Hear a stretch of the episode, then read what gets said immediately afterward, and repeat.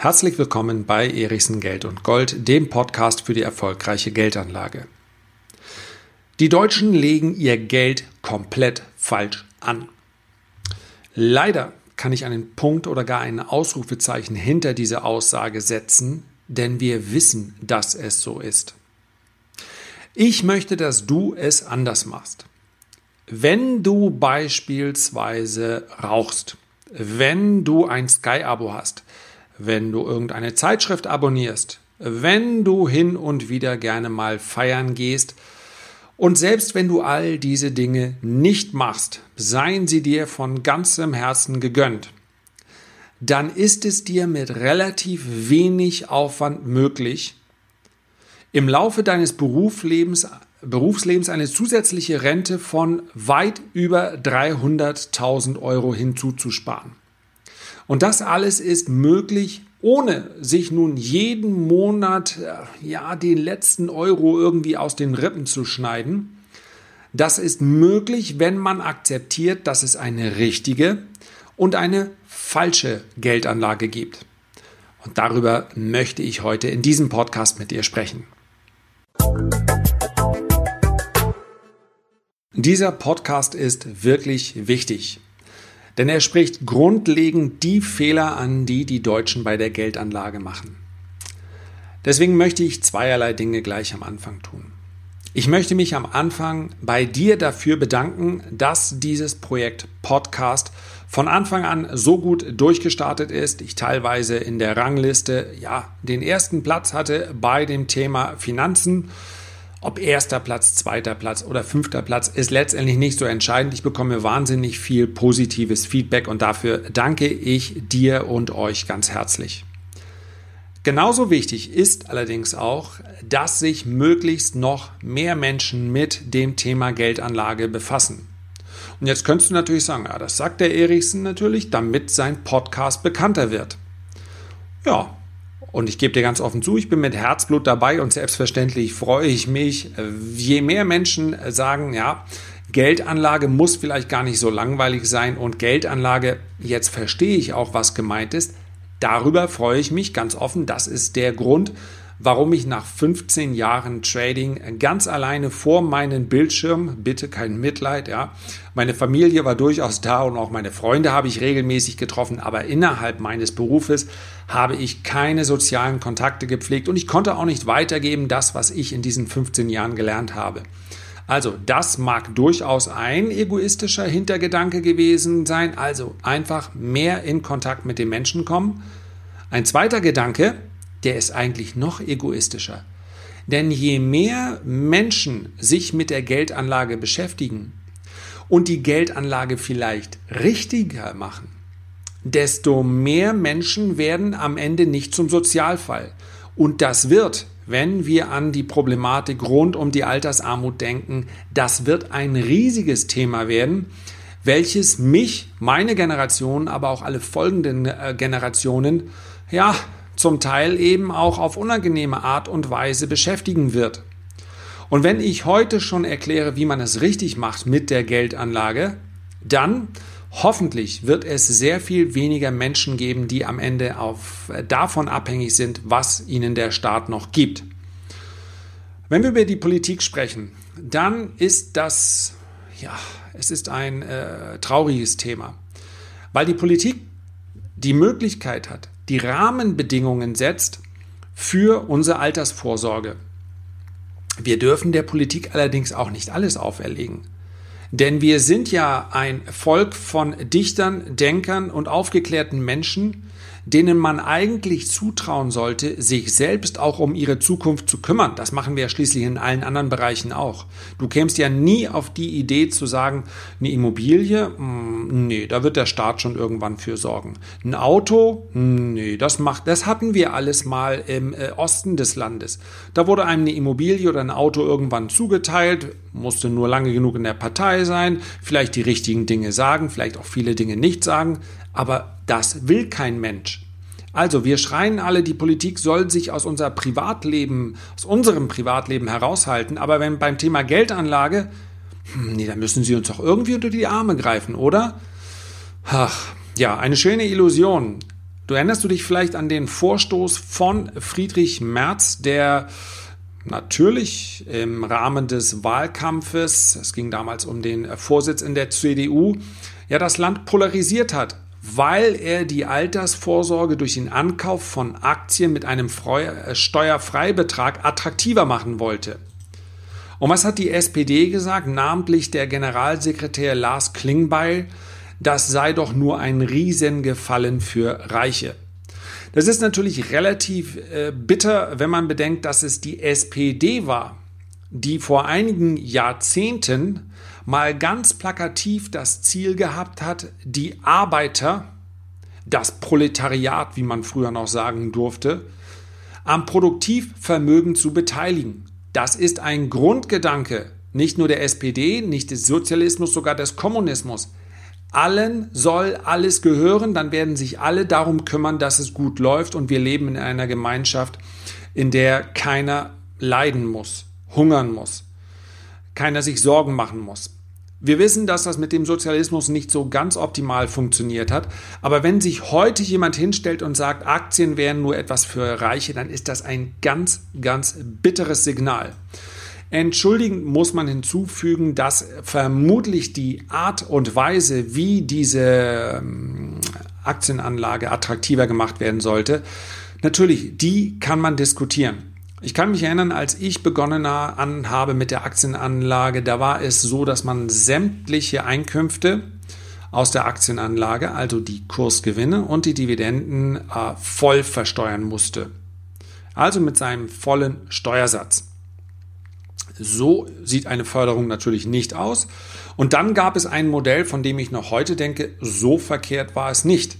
Einerseits ein Halbeinkünfteverfahren, das heißt also die Hälfte des Ertrags wurde noch äh, versteuert. Ähm, das war so der Hintergedanke Dividenden. Ja, die hat das Unternehmen ja schon mal versteuert. Warum soll die derjenige, der, der Anteilseigner dann nochmal versteuern? Aber ganz wichtig bei all dem, ob nun Halbeinkünfteverfahren, ob man nun äh, Kursgewinne, ja, spekulative Kursgewinne von mir aus voll versteuert. Und das sage ich als jemand, der gelegentlich spekulative Kursgewinne erzielt. Ja, eine Vollversteuerung zum Höchststeuersatz. Für die Spekulanten finde ich in Ordnung. Wird vielleicht dich überraschen, vielleicht auch andere, aber es spricht überhaupt nichts dagegen. Warum soll dieses verdiente Geld denn anders versteuert werden als anderes? Aber wer langfristig in Aktien investiert, der sollte nicht auf diese Art und Weise bestraft werden, denn der hat nicht das Ziel zu spekulieren, der will keine schnellen Gewinne. Der ist kein böser Spekulant. Ja, eine Spekulation ist per se nichts Böses. Aber lassen wir einfach das Klischee mal so stehen. Eine Haltefrist. Ein Jahr, drei Jahre, fünf Jahre, dann ist doch eine, ist doch jemand gewillt, auch Aktien über so einen langen Zeitraum zu halten.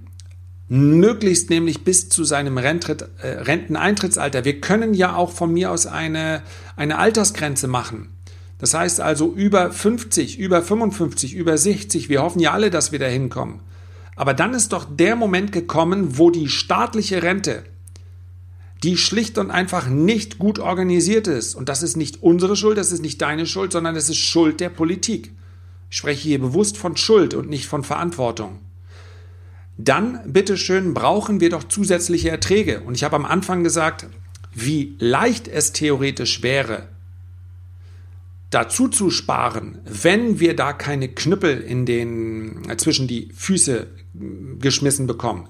Ich werde dir gleich noch ähm, ganz konkret vorrechnen, wie du mit einer Sparrate von monatlich 200 Euro auf über 350.000 Euro bekommst im Rentenalter. Aber ich möchte erstmal noch feststellen, dass die Politik natürlich nur ein Teil der Aufgabe ist. Wir können uns anschauen, Stand 2018, Quelle Deutsche Bundesbank und DZ Bank. Da haben wir Renten und Geldmarktpapiere 2,5 Prozent. Dann haben wir Einlagen fast 40 Prozent. Was sind Einlagen? Das ist das Geld auf dem Konto. Dann haben wir Sonstiges, das wird vermutlich sowas wie ein Tagesgeldkonto sein. Ja, dann haben wir 30 Prozent Versicherungen. Ja, Versicherungen, die, ähm, wenn es gut läuft, nicht weniger wert sein werden. Braucht in der Regel ein, zwei, drei Jahre, um die Abschlusskosten zu verdienen, mit denen man aber momentan auch keine Rendite mehr erzielt. Ja? Der Garantiezins liegt unter 1% und nach Kosten sind Lebensversicherung, Kapitallebensversicherung, ganz wichtig. Risikolebensversicherung, anderes Thema. Kapitallebensversicherung, kein lohnendes Geschäft. Da kann man den Versicherungen nicht mal böse sein. Wo soll man denn sicheres Kapital herbekommen, wenn es keine Verzinsung am Markt gibt? So, und dann gibt es noch 11% Fonds und 7%, 7,6% direkte Aktienanlage. So, und das ist natürlich eine äh, Ausgangssituation, die erlaubt es mir zu sagen, die Deutschen legen ihr Geld komplett falsch an, weil sie es nicht anlegen, sein Geld aufzubewahren auf ähm, einem Festgeldkonto, auf einem Tagesgeldkonto, auf dem Girokonto.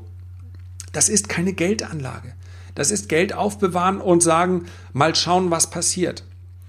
In den USA liegt diese Aktienquote, die direkte Aktienquote, bei 25 Prozent.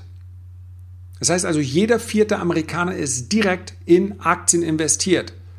Dazu kommen dann nochmal die Fonds und ETFs. Das heißt also, das ist ein, äh, die Aktienkultur ist dort so viel verbreiteter und es wird noch krasser, dieses Verhältnis, wenn man überlegt, dass in den USA es einen größeren Anteil der Bevölkerung gibt, die keinen einzigen Dollar für die Rücklage haben. Eines der letzten Themen, welches ich hier besprochen habe, es gibt ähm, einen beträchtlichen Anteil der Amerikaner, deren gesamten Rücklagen liegen unter 1000 Dollar. Den empfehle ich selbstverständlich nicht in Aktien zu investieren. Die können in gar nichts investieren. Ja, nur wenn man dieses Verhältnis betrachtet, das reiche Deutschland und dann 7,6 Prozent in Aktien, 11 Prozent in Fonds dann ist das grotesk wenig. Allerdings ist die, äh, die Forderung darunter, der Staat müsse nun immer neue Wege der Förderung gehen, um den Menschen zu erläutern, wie sie ihr Geld anlegen. Die, der ist aus meiner Sicht auch komplett verkehrt. Denn wir haben die Fakten auf dem Tisch. Wir wissen ganz genau, welche Anlageklassen besser rentieren. Wir wissen ganz genau, dass Geldanlage nicht zwangsläufig erhöhtes Risiko geht. Da muss also auch jeder Einzelne die Verantwortung be ähm, begreifen und auch ergreifen und die Dinge ändern, egal wann. So, da kann er sich nicht hinstellen und sagen, ja, erstmal soll die Politik in Vorlage gehen. Selbst mit den heutigen Rahmenbedingungen ist jede Anlage in Aktien, ETFs besser, sinnvoller als mit seinem Geld gar nichts zu machen. Und nicht nur Aktien, ETFs. Wir könnten auch über Immobilien sprechen. Das ist das Einzige, was die Deutschen momentan rettet.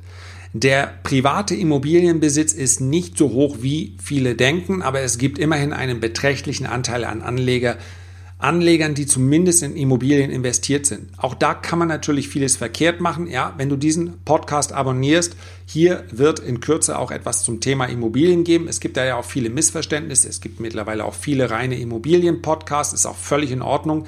Aber wer sich hinstellt, und das gilt für jede Anlage, und behauptet, nur diese Anlage ist gut, nur so wirst du mit einem Hebel reich, der handelt aus meiner Sicht als genialer Verkäufer aber das hat nichts mit Geldanlage zu tun.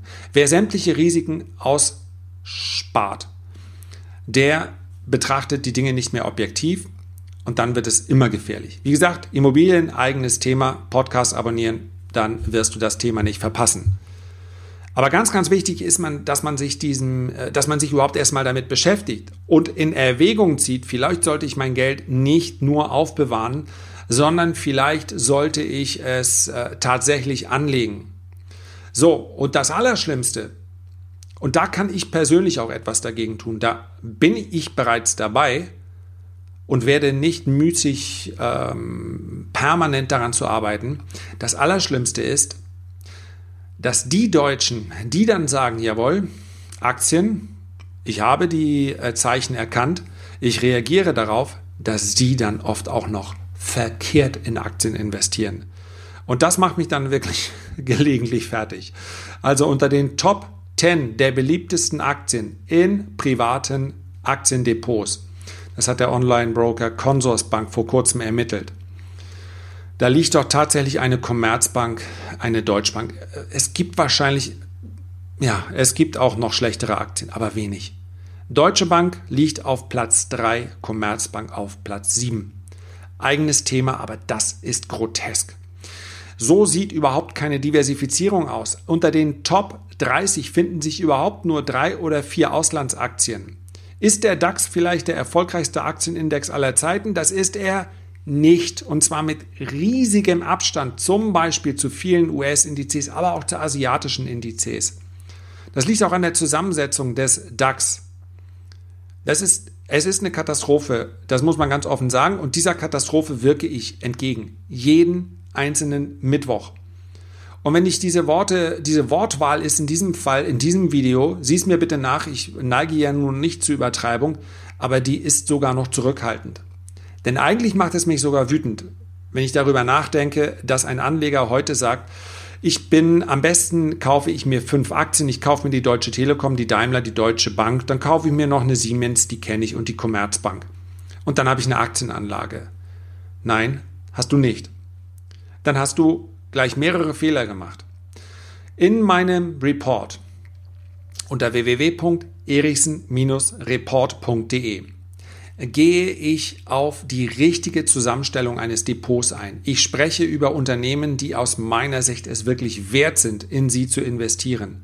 Ich spreche über Unternehmen, die beispielsweise Warren Buffett seit 30 Jahren im Depot hat und er ist damit immerhin der erfolgreichste Investor aller Zeiten gewesen. Man braucht also noch nicht mal eine geheime Glaskugel oder irgendeine Schatulle von Unternehmen, die kein Mensch kennt. Die, diese Unternehmen, die wirklich guten Unternehmen, mit denen man nachts auch gut schlafen kann, die begegnen uns jeden Tag im Alltag. Manchmal, muss man auch sagen, auf eine Art und Weise, wie wir uns gewünscht hätten, sie lieber nicht in unseren Alltag zu integrieren, wenn wir zum Beispiel über äh, Diabetes sprechen. Aber dass, dass man heute mit Diabetes leben kann, das liegt daran, dass es Unternehmen gibt, die uns die entsprechenden Medikamente zur Verfügung stellen. Und ich frage dich allen Ernstes, wenn wir über Aktien und Risiko sprechen, hört ein Diabetiker denn auf, in der Krise seine, sich sein Insulin oder entsprechende ähm, Substitute zu, zu spritzen? Das hört er ganz sicherlich nicht aus. Also auf. Insofern möchte ich wissen, wo ist das Risiko eines solchen Unternehmens bei einer Finanzkrise? So, alles Dinge, um die es im Report www.erichsen-report.de geht. Einfach mal ausprobieren. 100%ig kostenlos bleibt es auch. Auch nicht voll mit Werbung. Und wenn du es willst, weil du sagst, nein, die Information brauche ich nicht mehr, dann kannst du dich in Sekundenschnelle auch wieder austragen. Soweit dazu. Und abschließend habe ich gesagt, 350.000 Euro sind nebenbei nach machbar. Und ich meine das auch mit nebenbei. Ich habe jetzt einfach mal eine Sparrate von 200 Euro angenommen. Also ein Anfangskapital 10.000 Euro. Häufig haben ähm, Eltern ja für ihre Sprösslinge ähm, vielleicht vom Konfirmationsgeld oder, oder, oder äh, etwas zurückgelegt und dann hat man als, sage ich mal, als 30-Jähriger rund 10.000 Euro zurücklegen können. Klar bedeutet gelegentlich sparen natürlich auch oder nicht ausgeben ist natürlich eine Art und Weise, sein äh, Geld zu mehren. Da sind wir beim Teil der Geldaufbewahrung. Wenn also jemand einen Teil des Geldes aufbewahrt hat, dann ist er immer schon etwas weiter als jemand, der konsumiert. Und ich, ja, ich denke, es ist klar, als Ex-Raucher, Ex-Trinker nun nicht. Aber ähm, ich gebe auch gerne, ich gebe für Golfschläger, gebe ich Geld aus. Das ist völlig, ähm, äh, völlig überflüssig, ganz klar. Ich werde dadurch nicht besser, wenn ich mir den neuen Driver oder einen neuen Putter kaufe oder wenn ich äh, dieses oder jenes mache und ich, ich mag es auch in schöne Hotels zu fahren und, und, und. Also Konsum gehört dazu. Wenn man den Konsum auch genießt und wenn er nicht einfach nur so, äh, ja, das auch eine Zigarette. Ich werde hier im Podcast nicht behaupten, dass äh, jeder Raucher erstmal auffangen, aufhören sollte zu rauchen. Als jemand, der das 25 Jahre getan hat, wenn jemand rauchen möchte, auch das gehört dazu. Ich finde es auch eine Frechheit, dass die, diese Bilder da auf den Packungen sind. Wenn jemand rauchen möchte und der ist sich der Gefahren bewusst, dann soll er das machen. So, das wird jetzt aber kein Pro-Raucher-Podcast, sondern ich möchte damit nur sagen, 10.000 Euro bis zum Alter von 30, die sind für viele Menschen machbar, wenn sie von vornherein strategisch rangehen und sagen, ah, das, das würde ich mir gerne zusammensparen. Und die Sparrate von 200 Euro, natürlich ist die für einen Studenten hoch, das weiß ich auch. Vielleicht schafft er eher 20 Euro oder 30 Euro. Gerade in den Großstädten ist das Leben teuer und oft ist das als Student ein Leben von, Hand, von der Hand in den Mund. Das weiß ich ganz genau aus eigener Erfahrung. Deswegen habe ich diese 200 Euro aber auch so gelassen, wie sie sind. Denn es ist ja eine durchschnittliche Sparrate. Wenn du vielleicht mit deinem Studium fertig bist oder mit deiner Ausbildung oder oder oder und du verdienst Geld, bist irgendwo angestellt, dann wirst du in der Regel ja, im Laufe der Zeit vielleicht sogar mehr als 200 Euro ansparen können. Ja, wenn, wenn man beim Daimler oder Siemens schaffe, dann ist vielleicht sogar monatlich mehr als 200 Euro drin. Deswegen ist diese 200 Euro eine Durchschnittsrate.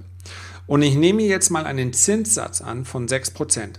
Der liegt unterhalb dessen, was man mit einem diversifizierten Portfolio ähm, also mit deutschen Werten, amerikanischen Werten, chinesischen Werten und so weiter, in den letzten 10, 20, 30, 40 Jahren erzielt hätte. Der durchschnittliche, die durchschnittliche Rendite am Aktienmarkt war höher als diese 6%. Ich nehme aber die 6%, weil ich sage, okay, das Zinsumfeld ist niedrig. Vielleicht muss man sich in den nächsten Jahren an weniger Rendite gewöhnen. 10.000 Euro Anfangskapital, 200 Euro im Monat, 6% im Jahr ergibt ein Endkapital nach 35 Jahren, dann bist du halt 65, wenn du mit 30 angefangen hast, es darf gerne früher sein, dann ergibt es ein Endkapital von 353.000 Euro.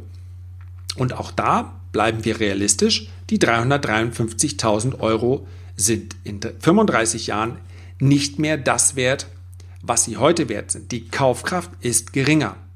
Aber, und das ist das Schöne, Aktien sind auch ein Inflationsausgleich. Das bedeutet, Aktienkurse steigen in der Regel schneller, wenn die Inflation steigt. So, und selbst wenn die Kaufkraft etwas unter 350.000 Euro sein sollte, ja, davon sind übrigens 260.000 Zinsen. 94.000 Euro ist das, was reingekommen ist. Das hätte der Geldaufbewahrer gehabt. 350.000 hat der Geldanleger gehabt. 260.000 hat er durch Zinsen dazu bekommen. Das, nichts weiter musste er machen. Er musste nicht den Garten umgrauben, er musste nicht seinen Körper verkaufen, er musste nichts weiter machen. Er musste nur die richtigen Schritte für die Geldanlage zur richtigen Zeit tun. Und der wichtigste Schritt überhaupt ist, fang an. Das ist das allererste. Und wenn das gewährleistet ist, dann kann man so eine Rendite erzielen, beziehungsweise so einen, ähm, so einen Ertrag erhalten. Und du wirst mir wahrscheinlich zustimmen, 350.000 extra, wenn man dann in die Rente geht. Das ist doch schon mal ganz nett. So, wir können jetzt hin und her rechnen, wir können es auch schön rechnen, wir können uns selbstverständlich mit einer, schon mit einer Sparrate von 500 Euro kann ich mich zum Millionär rechnen, möchte ich gar nicht. Ich möchte, dass nur klar wird, dass die Geldanlage ein wichtiges Thema ist und dass das Wie der Geldanlage mindestens so wichtig ist, wie, das, ähm, wie der Schritt anzufangen. Aber das ist der erste. Anfang, Entscheidung, okay, ich beschäftige mich mit Geldanlage. Und jetzt atmen wir mal alle aus. Herzlichen Dank für deine Aufmerksamkeit. Wenn du die Möglichkeit hast, dann freue ich mich über einen Kommentar oder eine Bewertung und natürlich freue ich mich auf den nächsten Podcast, wenn du wieder mit dabei bist. Bis dahin sende ich dir liebe Grüße, mach's gut, bis dann, dein Lars.